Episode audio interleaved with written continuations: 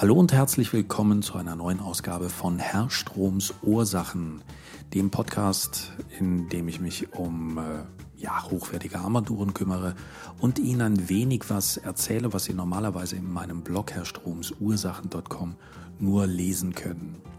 In der heutigen Ausgabe dreht sich alles um Zahlen, deswegen habe ich sie auch überschrieben mit Zahlen bitte.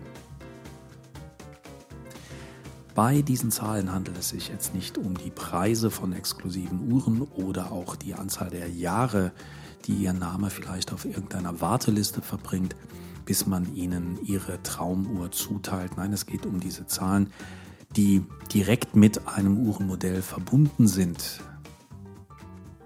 Heute geht es um Referenzen, es geht um Seriennummern, es geht um Kaliber und es geht auch um das Thema Ländercode. Uh, ganz zum Schluss dieses sagenumwobene Thema.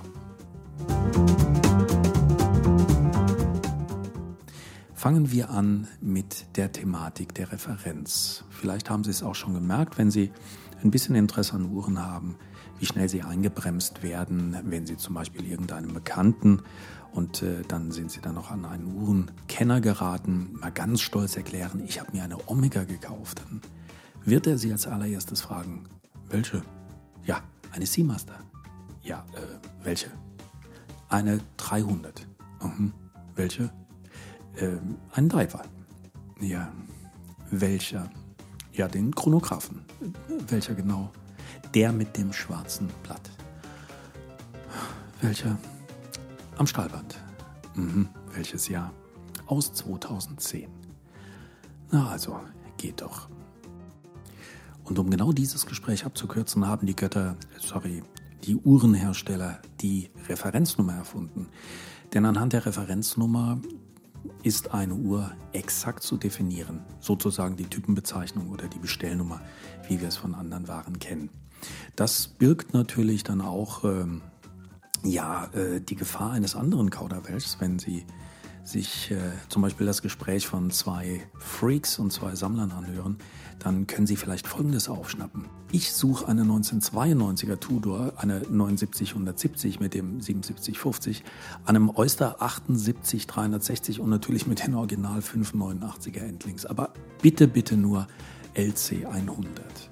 Jetzt sind wir doch schon eine ganze Nummer schlauer. Die Referenznummer bezeichnet also eine Uhr im Ganzen, kein Detail davon, sondern komplett. In den äh, jüngeren Jahren ist in der Referenznummer von den allermeisten Herstellern fast alle Infos über ein bestimmtes Modell enthalten. Das heißt, das Modell, der Antrieb, die Größe, also der Durchmesser, Farbe vom Zifferblatt, das Material des Bandes etc. etc. Das heißt natürlich auch, dass gerade in den letzten Jahren bei neueren Modellen die Referenznummer immer länger werden. Vielleicht erinnern Sie sich dran, vor 40, 50, 60 Jahren, ich gehe jetzt mal zu den bekanntesten Referenzen wieder einmal zum Thema Rolex, ähm, waren die Referenzen, zum Beispiel einer Rolex Submariner, vierstellig. Dann Mitte der 70er Jahre wurden sie fünfstellig. Dann irgendwann ab ungefähr dem Jahr 2000 wurden sie sechsstellig und so ist es dann auch geblieben. Ganz anders sieht es jetzt zum Beispiel aus bei einer Marke wie Omega. Da haben sie von vornherein ein riesiges Referenzmonster auf ihrer Einkaufs- oder Garantiekarte stehen. Das sind dann solche Zahlen, die immer durch Punkte abgetrennt werden in einzelne Kolonnen, meistens 14-stellig. Dann kommen dann solche Dinge zustande wie 326.30.30.50.03.124.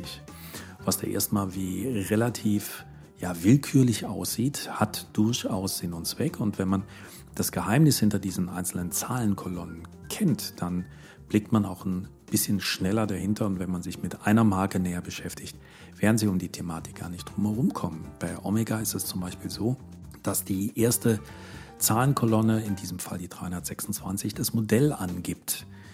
Ähm, ob es jetzt eine, eine Speedmaster ist oder ob es eine Seamaster ist. Die zweite Zahl, die 30, gibt das Material fürs Gehäuse an und fürs Armband. In dem Fall ist es Edelstahl. Die nächste Zahl, die 40, ist schon eher erkennbar.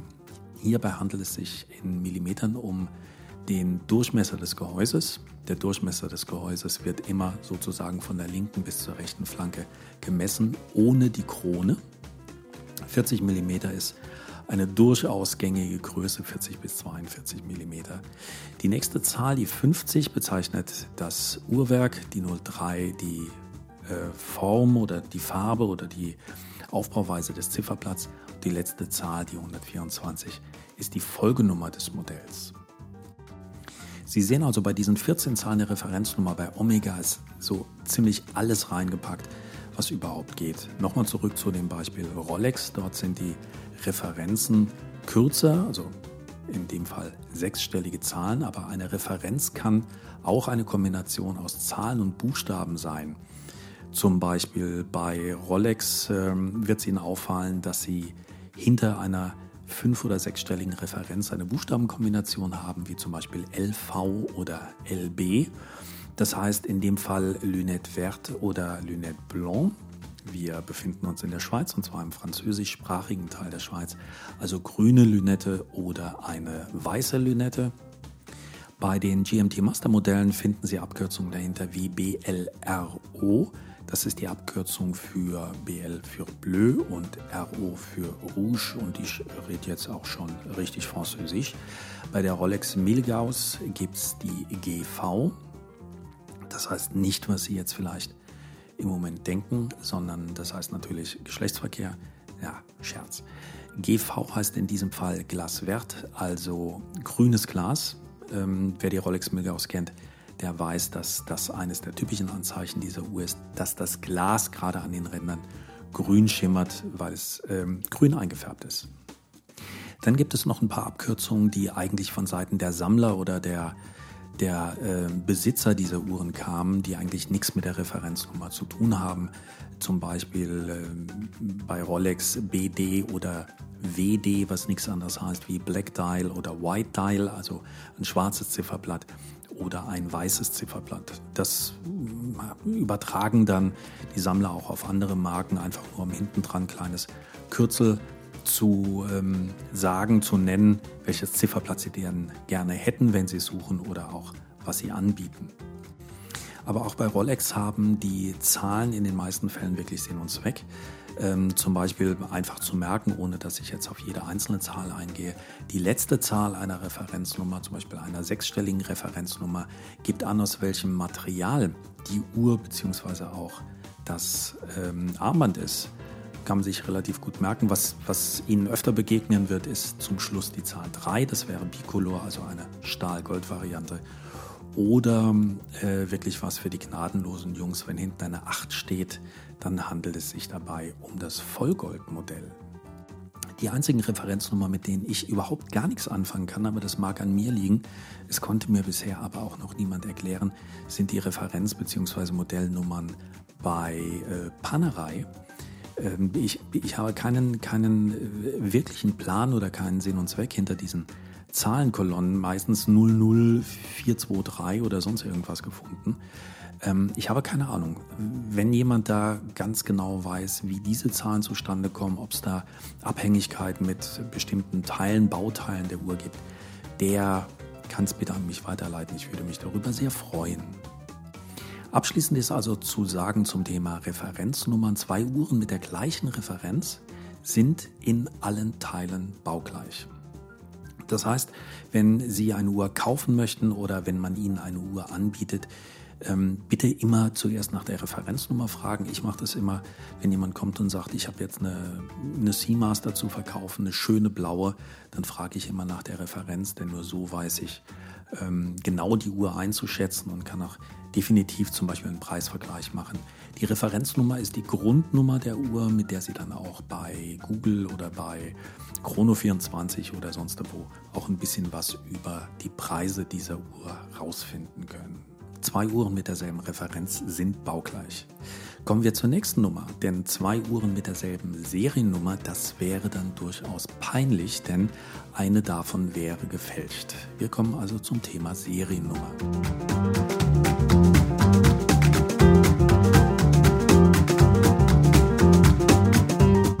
Das können Sie ungefähr vergleichen mit der Fahrgestellnummer beim Automobil. Die gibt es auch zwangsweise nur einmal.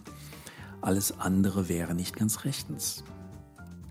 Im Gegensatz zur Referenznummer sollte die Seriennummer direkt äh, haptisch, räumlich, örtlich mit der Uhr verbunden sein. Das heißt, sie ist irgendwo direkt an der Uhr zu finden, meistens außen, häufig auf dem Gehäuseboden, also auf dem Gehäusedeckel oder auf der Rückseite der Hörner, wie zum Beispiel bei der Omega, bei früheren Rolex- oder Tudor-Modellen zwischen den Hörnern. Sie mussten also das Band abmontieren und dann haben sie auf der einen Seite die Referenznummer, auf der anderen Seite die Seriennummer ähm, gefunden. Es gibt also sehr verschiedene Stellen. Heute ist es so bei Rolex, dass auf der Reo, also dem inneren Lünettenring, auch die Seriennummer ähm, drinsteht, abgebildet ist. Und äh, diese Seriennummern sind auch sehr wichtig, wenn Sie eine Uhr haben, die vielleicht keine Papiere hat. Wir gehen jetzt immer von echten Uhren aus. Zum Beispiel für die Altersbestimmung, weil die Seriennummern auch äh, natürlich bis zu bestimmten Zeiträumen vergeben wurden, auch in Zahlen und in Buchstabenkombinationen.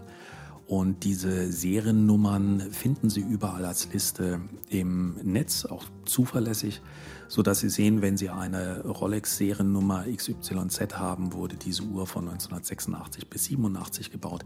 Und bei den allermeisten anderen Herstellern, Omega, Zenit, IWC, ist es ähnlich so, dass Sie ähm, dort auch die, die Uhr bzw. das Alter exakt bestimmen können. Eine Seriennummer ist immer abhängig von dem Uhrenteil. Das heißt, verschiedene Uhrenteile können auch verschiedene Seriennummern haben. Baureihennummern etc. etc. Das heißt vom Gehäuse, auch das Uhrwerk hat eine Seriennummer. Dann äh, gibt es bei vielen Herstellern auch Seriennummern im Stahlband oder in der Schließe oder in den Endlinks, das was ich vorhin in dieser langen Zahlenkolonne erwähnt habe. Endlinks, das sind diese ähm, Verbindungsteile eines Stahlbandes, die bei alten Modellen so ein, die sind immer rausgefallen oder die fallen immer raus, wenn sie den den äh, Federsteg entfernen. Das ist dieses lose Teil am Ende, links und rechts am Ende des Stahlbandes, das Sie sozusagen in äh, die Hörner der Uhr einklinken, also das Verbindungsteil letztendlich zur Uhr. Auch diese Endlinks haben Seriennummern und die wirklichen Sammler und wirklichen Freaks legen natürlich extrem viel Wert darauf, dass alle Seriennummern einer Uhr im Kompletten auch zueinander passen dass also eine Uhr mit einem Werk aus dem Jahr 1988 auch das passende Gehäuse hat, das passende Band, ähm, auch wenn diese Bänder, sage ich mal so, gerade die Stahlbänder oder die Endlings sich gleichen, teilweise wie ein Ei dem anderen. Aber es soll schon immer matchen, wie es so schön heißt, ähm, wie es ja auch bei, bei Sammlern von Automobilen der Fall ist. Dort ist bei Uhren ist es eigentlich ganz genau dasselbe. Die Seriennummer ist genau wie die Referenznummer in den allermeisten Fällen in den Papieren einer Uhr auf einem Zertifikat, auf der Garantiekarte und, und, und eingetragen, entweder von vornherein eingestempelt oder eingeprägt oder wird auf Blankopapiere, wenn Sie die Uhr kaufen, bei einem Händler, bei einem Konzessionär eingetragen, damit Sie auch ganz genau wissen, was wozu letztendlich gehört. Also wenn Sie auf Nummern wirklich großen Wert legen, auf die Sie aufpassen müssen und die Sie auch vergleichen können, dann ist es die Referenznummer letztendlich und natürlich die Seriennummer.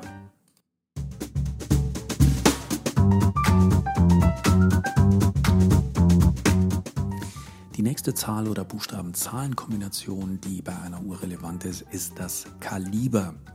Der Begriff Kaliber steht dabei eigentlich für zwei verschiedene Dinge oder relativ ähnlich, aber trotzdem verschiedene Dinge. Erstens für das Werk als Einzelteil, äh, umgangssprachlich, und das ist auch der Part, über den wir uns jetzt hier unterhalten werden, heißt es ähm, normalerweise, welches Kaliber ist denn in dieser Uhr verbaut. Also damit ist die exakte Bezeichnung des Werkes und nur des Werkes gemeint, sozusagen der Herstellercode des Werkes die zweite Begriffsdefinition des Kalibers hier irrelevant ist die Werkgröße.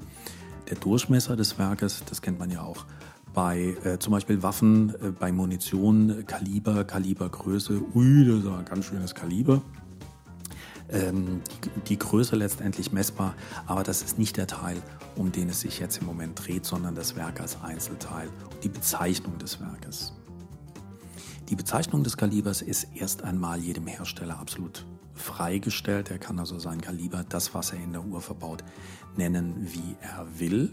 Das ist in dem Moment auch relevant, wenn es ein eigenes Manufakturkaliber ist. Das heißt, ein Uhrwerk, was er selbst intern entwickelt hat, was er selbst sozusagen erfunden hat, was er verbaut und in dem die allermeisten Einzelteile auch aus eigener Produktion und aus dem eigenen Gehirnschmalz heraus entstanden sind. Weil die Entwicklung oder die Umsetzung eines eigenen Manufakturkalibers aber einige Millionen Schweizer Franken oder Euro oder was auch immer verschlingt, können sich ganz viele kleinere, sehr nette, kleine Hersteller ein eigenes Kaliber nicht leisten, haben aber trotzdem, wenn Sie in die Papiere reingucken, steht dann dort ein eigener Kalibername, der mit dem, äh, ähm, ich sag's mal, Herstellernamen relativ eng verbunden ist, mit einer Zahl hinten dran. Da sollten Sie sich allerdings nicht täuschen lassen, denn mit ein bisschen Recherche findet man das sogenannte Basiskaliber raus. Das heißt, es ist ein eingekauftes Uhrwerk von einem der großen Hersteller, zum Beispiel ETA. Das ist auch das, was ich vorhin erwähnt habe, das ETA 7750, so der Traktor unter den ähm, Kalibern in sehr, sehr vielen Uhren verbaut. Und dieses Kaliber wird dann vom Uhrenhersteller verfeinert. Er kann es dann schmücken, er kann es schön machen, er kann es ja, erweitern, er kann was dran flanschen, egal in welcher Art und Weise. Er kann es aber auch einfach so lassen, wie es ist. Und er gibt diesem Kaliber, seinem Kaliber, was in dieser Uhr verbaut, einen eigenen Namen. Aber trotzdem ist es dann kein Manufakturkaliber, kein eigenentwickeltes Kaliber, sondern basiert auf einem bereits bestehenden Kaliber. Also daher Manufakturkaliber im Unterschied zu Basiskaliber.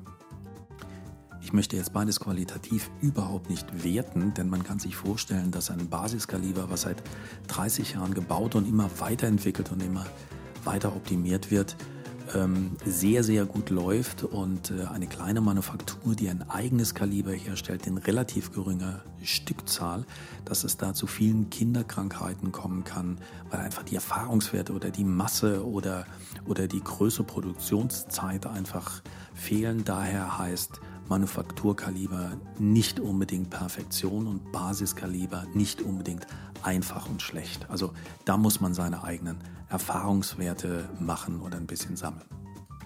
Abschließend zum Thema Kaliber, um Sie dann noch ein bisschen zu verwirren, bevor wir äh, zu einer noch verwirrenderen Geschichte kommen, lässt sich sagen, dasselbe Kaliber kann in verschiedenen Referenzen eingebaut sein, aber in einer Referenz immer nur ein Kaliber. Sonst würde sich die Referenz ändern.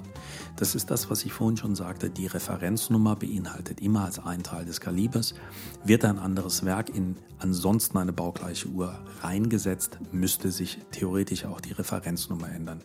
Das Werk kann jetzt über viele, viele verschiedene, sogar viele verschiedene Modelle in ähm, einem einzigen äh, in einer einzigen Modellreihe oder, oder äh, bei einem einzigen Hersteller eingesetzt werden. Es können fünf verschiedene, vollkommen optisch unterschiedliche Modelle mit demselben Kaliber, mit demselben Werk angetrieben werden. Das ist der Unterschied.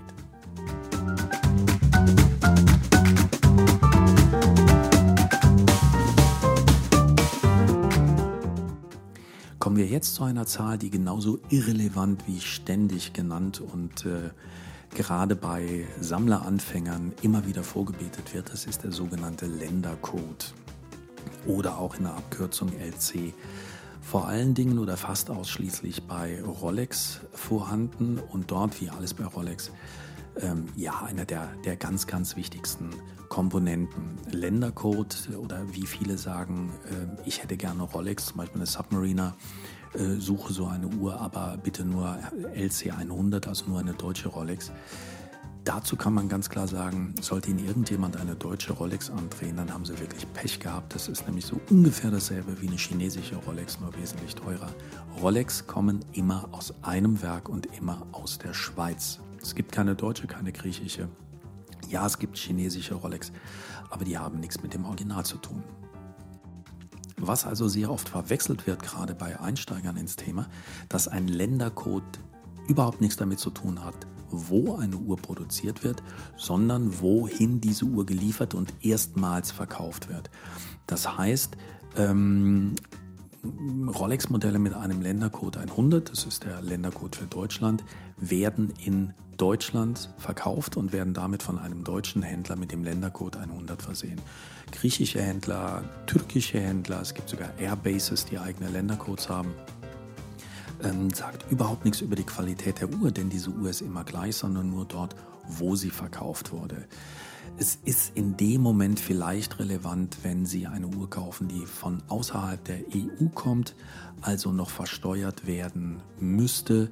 Ja, da kann es schon mal ähm, ja, eine Frage sein, wenn jemand sagt, ich habe eine Uhr aus Hongkong und äh, er möchte Ihnen diese Uhr gebraucht verkaufen, dann würde ich auch mal nachfragen, ob er die entsprechenden Zollpapiere dazu hat, denn äh, es muss ja die Mehrwertsteuer in Deutschland entrichtet werden und ähm, eine relativ geringe Zollgebühr, wenn diese Uhr von außerhalb der EU eingeführt wird. Aber ansonsten zum Thema Qualität oder zum Thema Werk oder zum Thema Funktionalität oder zum Thema Modell hat ein Ländercode überhaupt gar nichts zu sagen. Und äh, das hat auch Rolex in den letzten Jahren eingesehen. Ich glaube, seit zwei Jahren wird der Ländercode auch nicht mehr auf irgendwelche Karten gedruckt. Der war vorher nämlich immer auf der Servicekarte bzw. auf der ähm, auf der Garantiekarte aufgedruckt. Da stand dann der Ländercode. Man konnte also erkennen, wo sie verkauft wurde. Bei den neueren Modellen gibt es das nicht mehr. Dann können die Händler über eine Kodierung das abfragen. Aber Otto Normalverbraucher sieht es nicht mehr und das ist auch gut so, weil es ist wirklich vollkommen irrelevant.